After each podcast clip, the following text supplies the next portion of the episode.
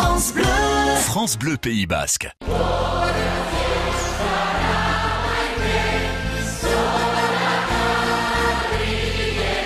Bonjour Gorka. Et Gounon Une chanson, une histoire, un nom qui claque.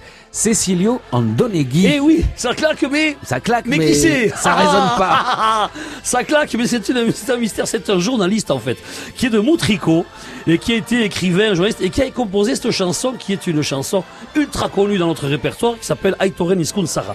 La vieille langue d'Aitor. Alors, il faut savoir que le personnage d'Aitor est un personnage de la mythologie basque, présenté comme tel, mais en tout cas, il a été inventé par notre ami Augustin Chao. C'est lui qui a inventé ce personnage-là qui serait l'ancêtre de tous les Basques et dont la chanson nous parle de l'ancienne langue d'Aitor qu'il veut élargir à travers le monde, que les hommes expliquent si nous avons du sang basque, nous devons parler le basque. C'est ce que dit cette chanson.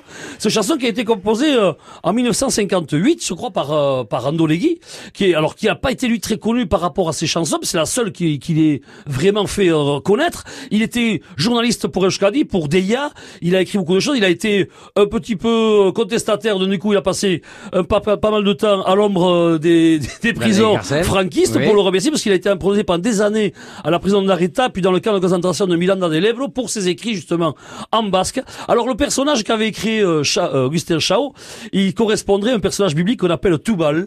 Tubal qui était le l'inventeur du feu. Vous saviez, vous saviez ça, mon cher ami? Non, pas du tout. Caïn, qui était un neveu de, de Caïn. Voilà, hein, écoutez, dit Tubal, hein, tromper. Tubal, ouais, Tubal en espagnol. Voilà. Et c'est un personnage biblique qui vient de la Genèse, et donc Aitor serait l'équivalent de ce personnage-là. Ça, c'est de la mythologie. Eh Merci oui, on Gorka. découvre,